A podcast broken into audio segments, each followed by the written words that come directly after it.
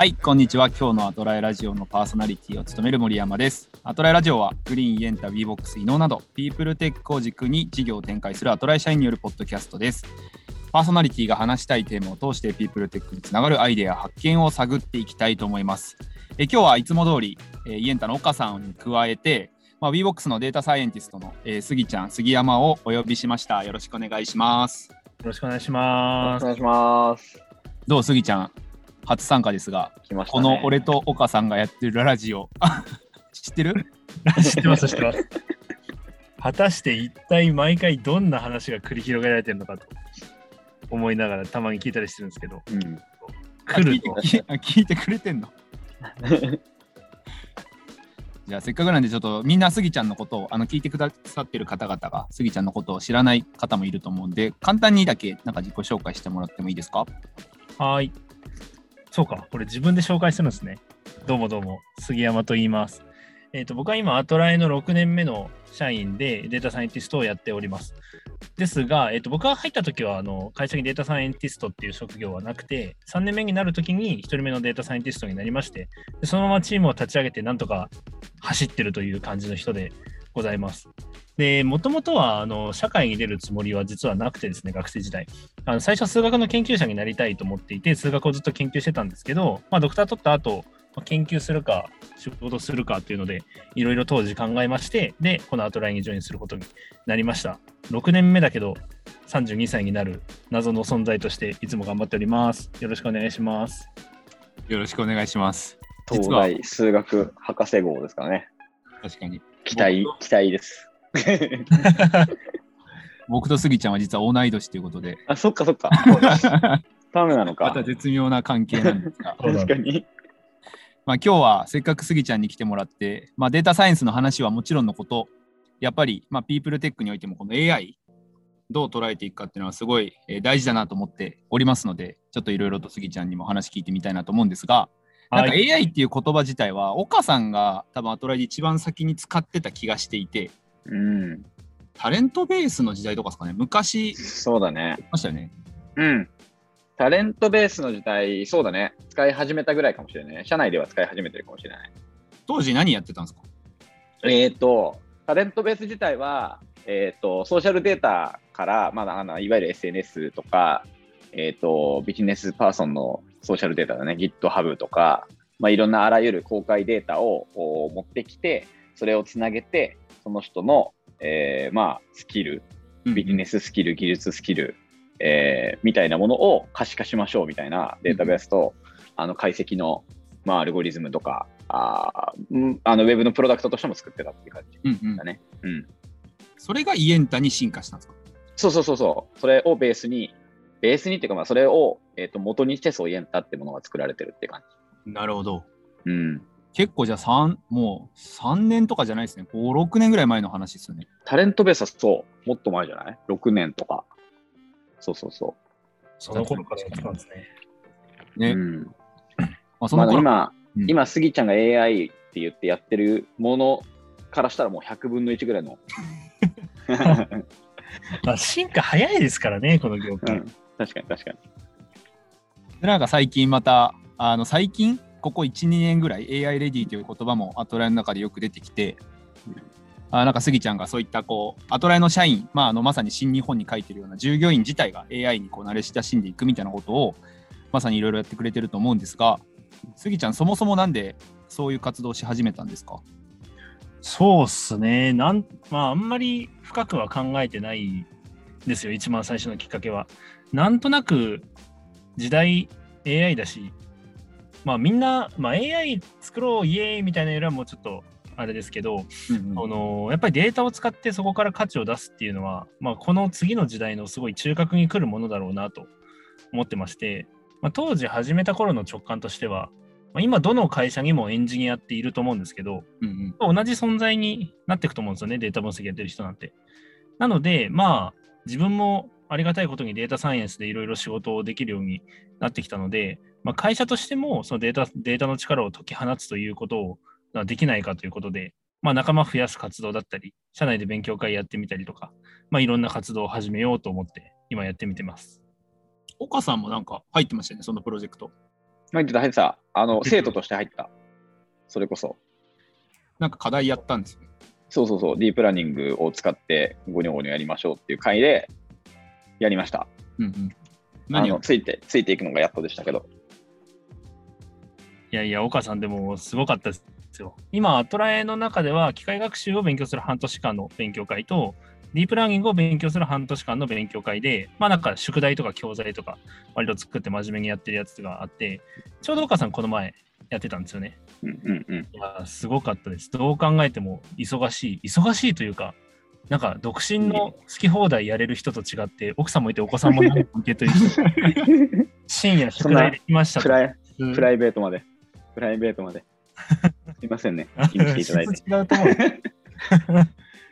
でもなんか普通にやりきって普通にめちゃめちゃ面白い最後のディープのモデルも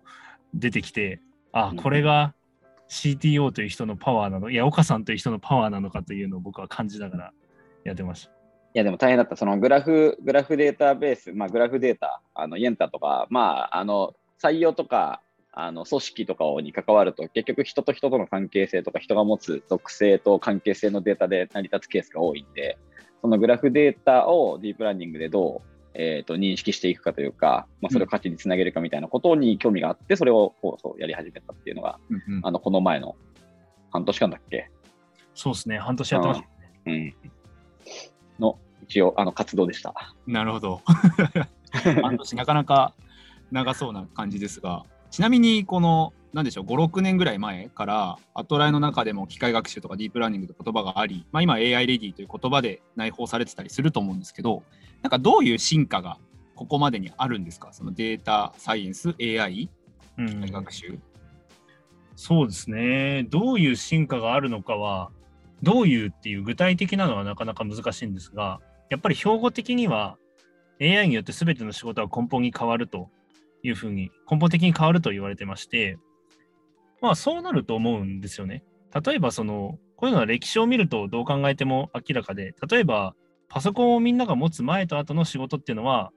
ほぼ100%の人にとってガラッと変わったでしょうし、うんうんそれこそ今第4回目ぐらいの産業革命ですけど、1回目の時も機械ができる前と後で、まあ、ガラッと変わったじゃないですか。で、結局、その当時、機械が出た時も、なんか人間の仕事が奪われるとか、ラッダイト運動って機械壊してっていうのをやってましたが、でも結局、こういうふうに世界は進んできたので、まあ、単純に今回も歴史は繰り返すだけだろうなと思ってまして、うんうんまあ、もう AI なんてそういうのあるのが当たり前の時代になるんじゃないかと思ってます。なるほど、なるほど。で、うん。気づいてないだけでもう当たり前に使ってて、あの、iPhone とかの顔認証で鍵開けるの、あれ、ゴリゴリディープラーニングですし、うんうんメルカリとかで写真入れたらカテゴリー分けしてくれるのも、もうそれもそういうやつですし、なんか気づいてないだけで使ってるんですよね、みんな。うんううん。んそういう時代において、なんか誰かが作ってくれた AI で便利だなってなるとか、あとはなんかそれでそもそも会社ごと消滅する側に行くよりは、むしろなんかその変化を仕掛けて、で、その変化によってなんかこう世界の人々に価値を届けられるような会社でありたいなと。会社でありたいというか会社にしたいなと思ってまして、うんうんなんかいろいろ画策しているところではありますが、何をどうしたらそうなるのかはちょっとよく分かってないです。いや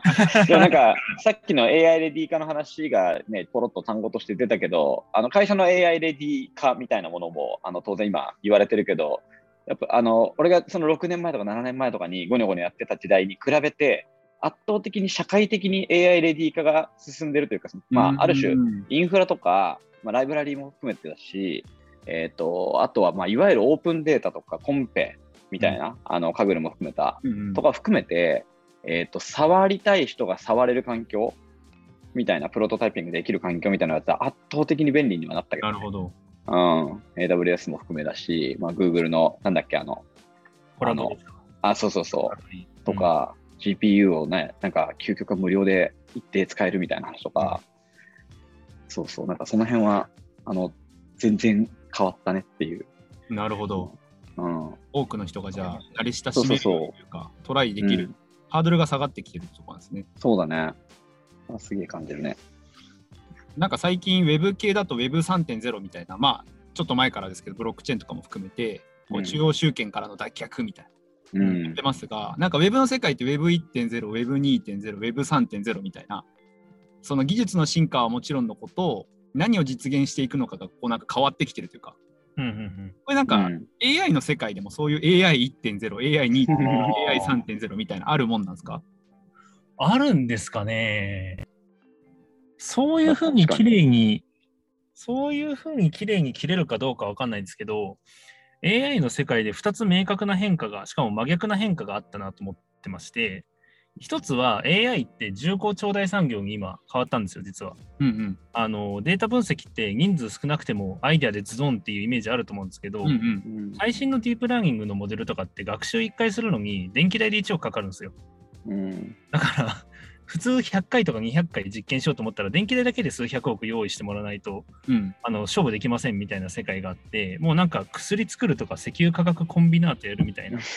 ノリの資金とリソースがいるようになったのが一つ、そういう潮流が一個あるのと、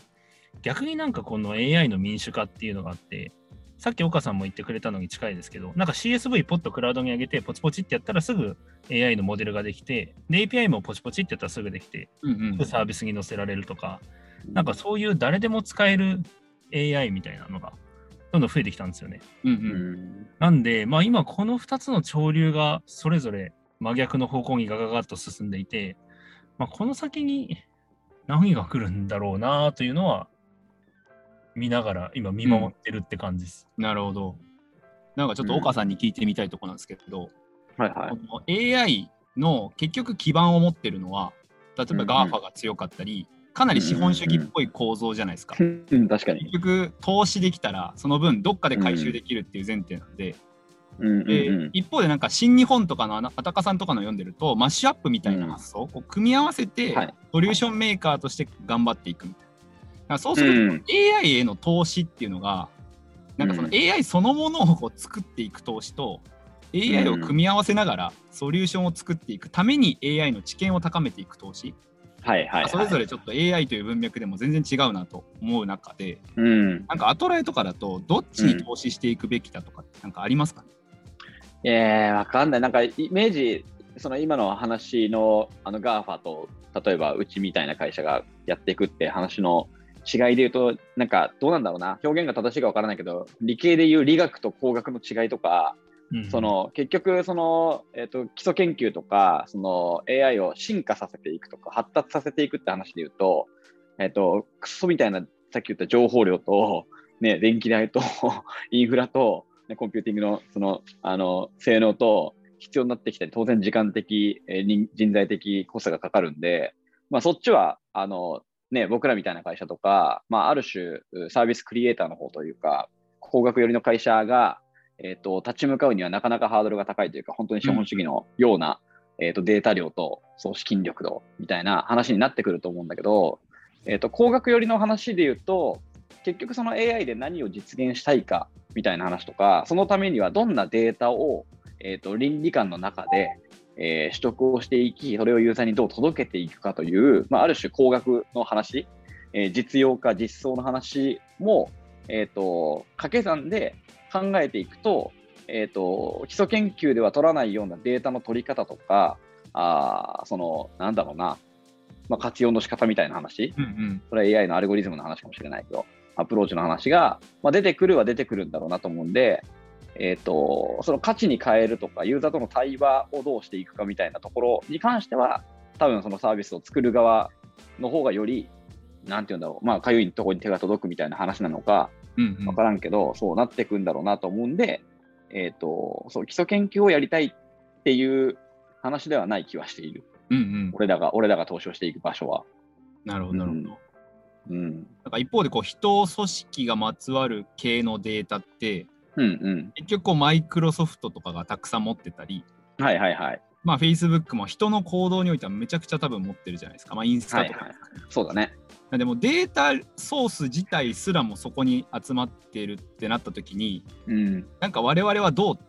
戦えるっていう必要はないんですけど、はいはいなんかはい。その価値を出していくのかなってすごい難しいなと思ってて。確かに。確かに。この辺なんか、おすぎちゃん的視点で、なんか、あったりする、そのデータ量、まあ、ある種資本主義っぽい、うん。そのデータの世界。そうっすでね。うん。今のお二方の言ってる話はまさにその通りだと思ってまして、うん。例えば WeBox もそのエンゲージメントサーベイをして、組織改善に生かすツールだと思うんですけど、うん。Google フォームのエンゲージメント用みたいなのが来た瞬間にかなり大変なことになると思うんですよ。うん。多分ただだし、データ量も少なくなるし、うん今んとこ来てないですけどね。うんまあ、っていう世界においてどう立ち回るんだろうなというのは謎です。まあ、謎な中、謎の中でもやっぱりその、でかいところがやりたいことっていうのは、でかいこと、メインストリームのことばっかりだと思うんですよね。うんなんで、まあ、もうちょっとその、なんて言うんだろう、そのタスクとか悩みの8割はこのぶっといでかいプロダクトでズーって走れるかもしれないけど、まあ、それで残ったでも本当に困ってるのはここなんだよねとか、本当にやりたいのはここなんだよねっていうところを、まあ、ちゃんと現場の声を聞いて拾い上げて、で、まあ、そこをやれるものをどう作っていくかっていう話なんじゃないかなっていう気はします。うんうんうん確かにな。だからなんか、あのまあ、金融とかもさ、言うてお金の流れを一番知っている人が、まあ、勝つ話じゃない。まあ、変な話。で、情報量を持ってた方が、あの確率論はあの、例えば投資も含めてだけど、確率論が高くなるっていう話で勝ちゲームになるみたいな話が、まあ、あんまり夢のない話というか、あの集中していく話だと思うんだけど、えっ、と、それになんか人間の心理みたいなものが入ってくると、えー、とゲームが下手すると逆転する可能性があって、うん。なんか変な話、つまらないとか、えっと、なんか、要は、えっ、と、予測されすぎて気持ち悪い、嫌だとか、なんかそこまでは求めていないみたいな話とか、なんか、まあ、ある種人間的な、えっ、と、ブレーキとかブロックとか、それが下手すると途中で敵に変わるみたいな、えっ、と、話とかも、おそらく出てくるんだろうなっていう、えっ、と、まあ、今もすでにあると思うけど、流れとしては。うんなんで、えー、と結局そのデータ量とかそのし心理、ロジックで説明できる心理みたいなものと、えー、と人がどう感じるか、社会がどうなっていくかみたいな実エコシステムみたいなものまで掛け算すると結構面白い戦いができるんじゃないかなとは、うんなんか感覚的にはあるかな。そう、なんか究極は恋愛をじゃあ AI でめちゃめちゃ科学したときに、うんうん なんかその一番データ量を持ってる人が、あ当然センスも伴えば負けちゃうのかもしれないけど、その、えーと、そのアプローチを本気でやるかっていうと、ある種弱者の戦略みたいな形で、えーとデータ量じゃ勝てないんで、とことんそのいい恋愛というものを科学し始める。それはデータ量だけじゃないみたいなものが出てくると夢はあるなっていう感じ確かに確かに。なんで、うんまあ、そうそういう戦い方全然あり得るんじゃないかなっていう感じがする。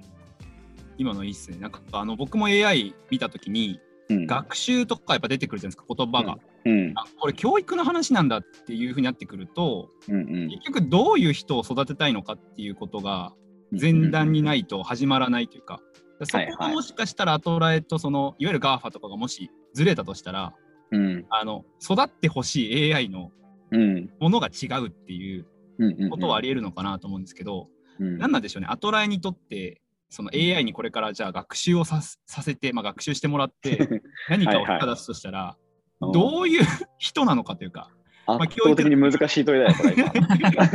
いろいろあるじゃないですか。うん、確かにね。どういう AI を育てたいかというか、まあ、ある種どういう教育を施したいかって話だよね。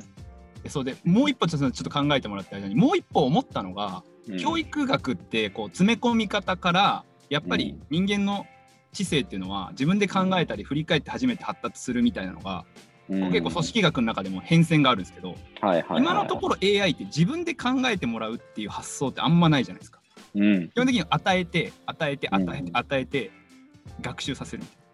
これ本当に人間みたいに考えてもらうっていう話が出てくるもんなのかうん、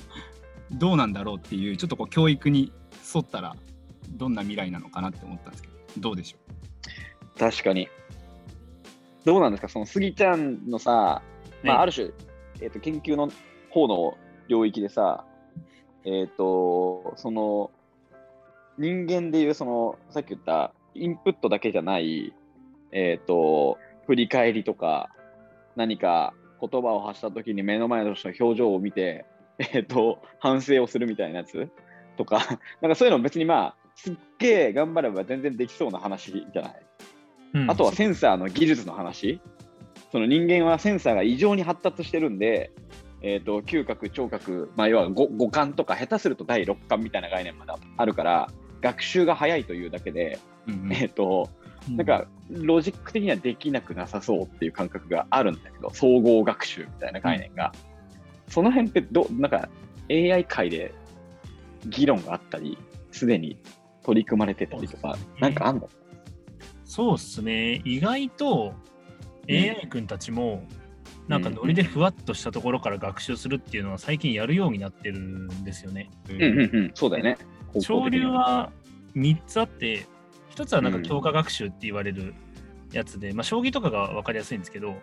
うん。あれはなんか教えられたものじゃなくて自分同士で対局してみて、で、どういう手が良かったとか、うん。あえこれがベストだと思うけど、あえて外してみて反応を見るとか、結構そういうのは実装されてるんで、試してみるっていうのはあるなっていうのと、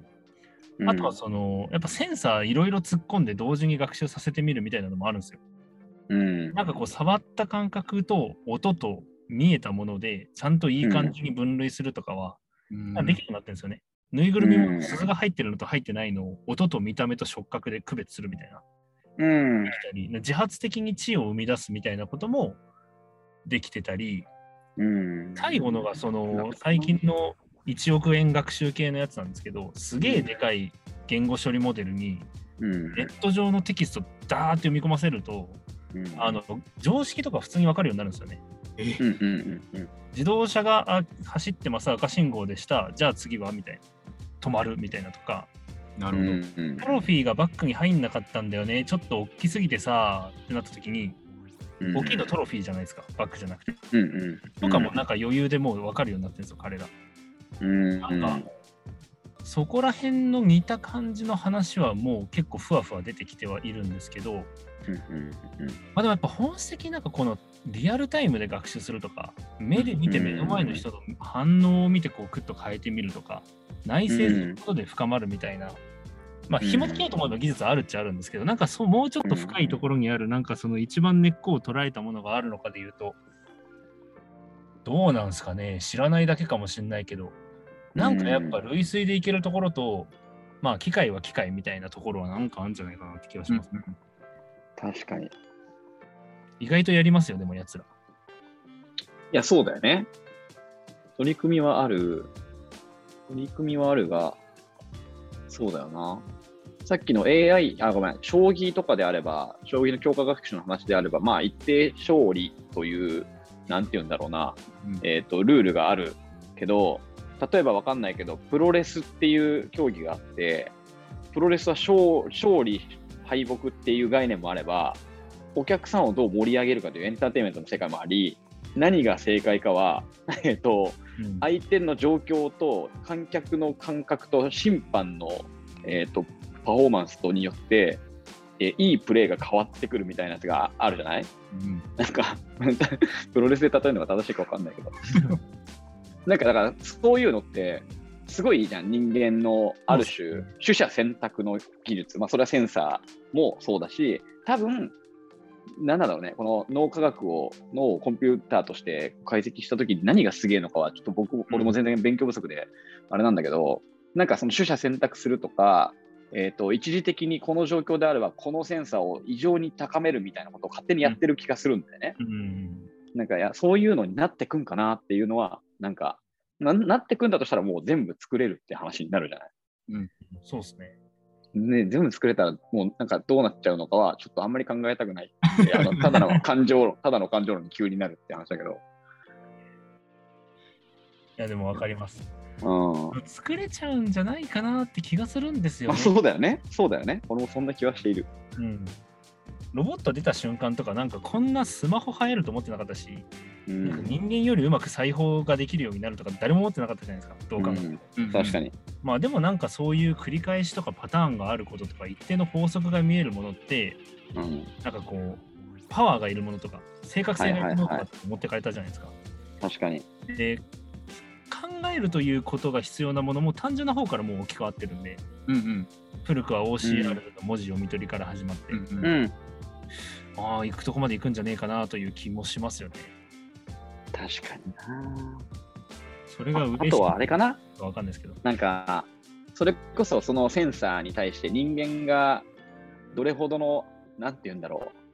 愛情というか、今、まあ、人間は人間に対して、えー、と人間らしい反応をするっていうのは当たり前にやるじゃん。だから彼らは情報を、えー、とセンサーが感じ取れるけど、まあ、これがロボットだった時に表情を作るのかとか、本気で泣いてくれるのか、ロボットのためにとかって話が、インプットの精度を最後分けるっていう可能性はあるよね。だからその、うんうん。